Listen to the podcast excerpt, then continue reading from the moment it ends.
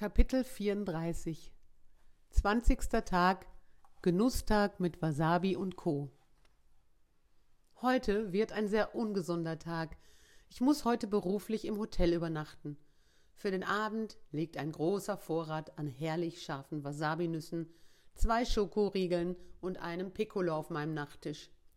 Dazu habe ich das perfekte Dinner im Fernsehen ausgesucht, wo man eine Stunde leckeres Essen vorgeführt bekommt. Seit ich vor vielen Jahren mal beruflich in Stuttgart übernachtet habe, habe ich mir abgewöhnt, meine Abende im Hotel außerhalb des Zimmers zu verbringen. Damals dachte ich mir, schickes Vier-Sterne-Hotel, super Zimmer, tolle Bar, da muss ich übernachten. Ich setzte mich also nach dem Einchecken abends an einen kleinen Tisch neben der Bar und betrachtete die Auswahl der Speisen und Getränke. Irgendwas zwang mich hochzuschauen und ich blickte in drei hungrige Augenpaare, verteilt auf drei Stühlen an Tischen und Bar. Als ich meinen Blick senkte und wieder aufschaute, starrten mich die drei männlichen Augenpaare unentwegt an.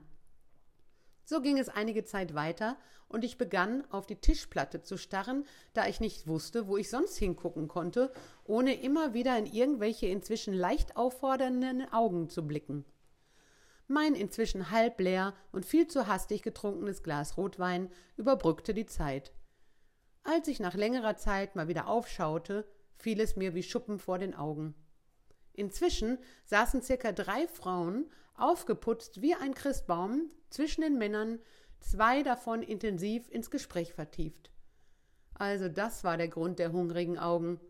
Einzelne Frauen waren scheinbar für sie Frauen vom horizontalen Gewerbe, oder soll ich es lieber als Escort-Service bezeichnen?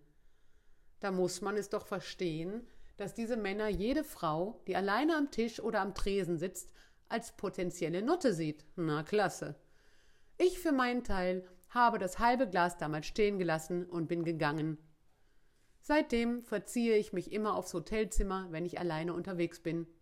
Schade für den verlorenen Umsatz für die Hotels aber Wasabi-Nüsse und der Prosecco schmecken auch im Zimmer, obwohl es an der Hotelbar eher stilvoller wäre als alleine im Hotelbett vor dem Fernseher.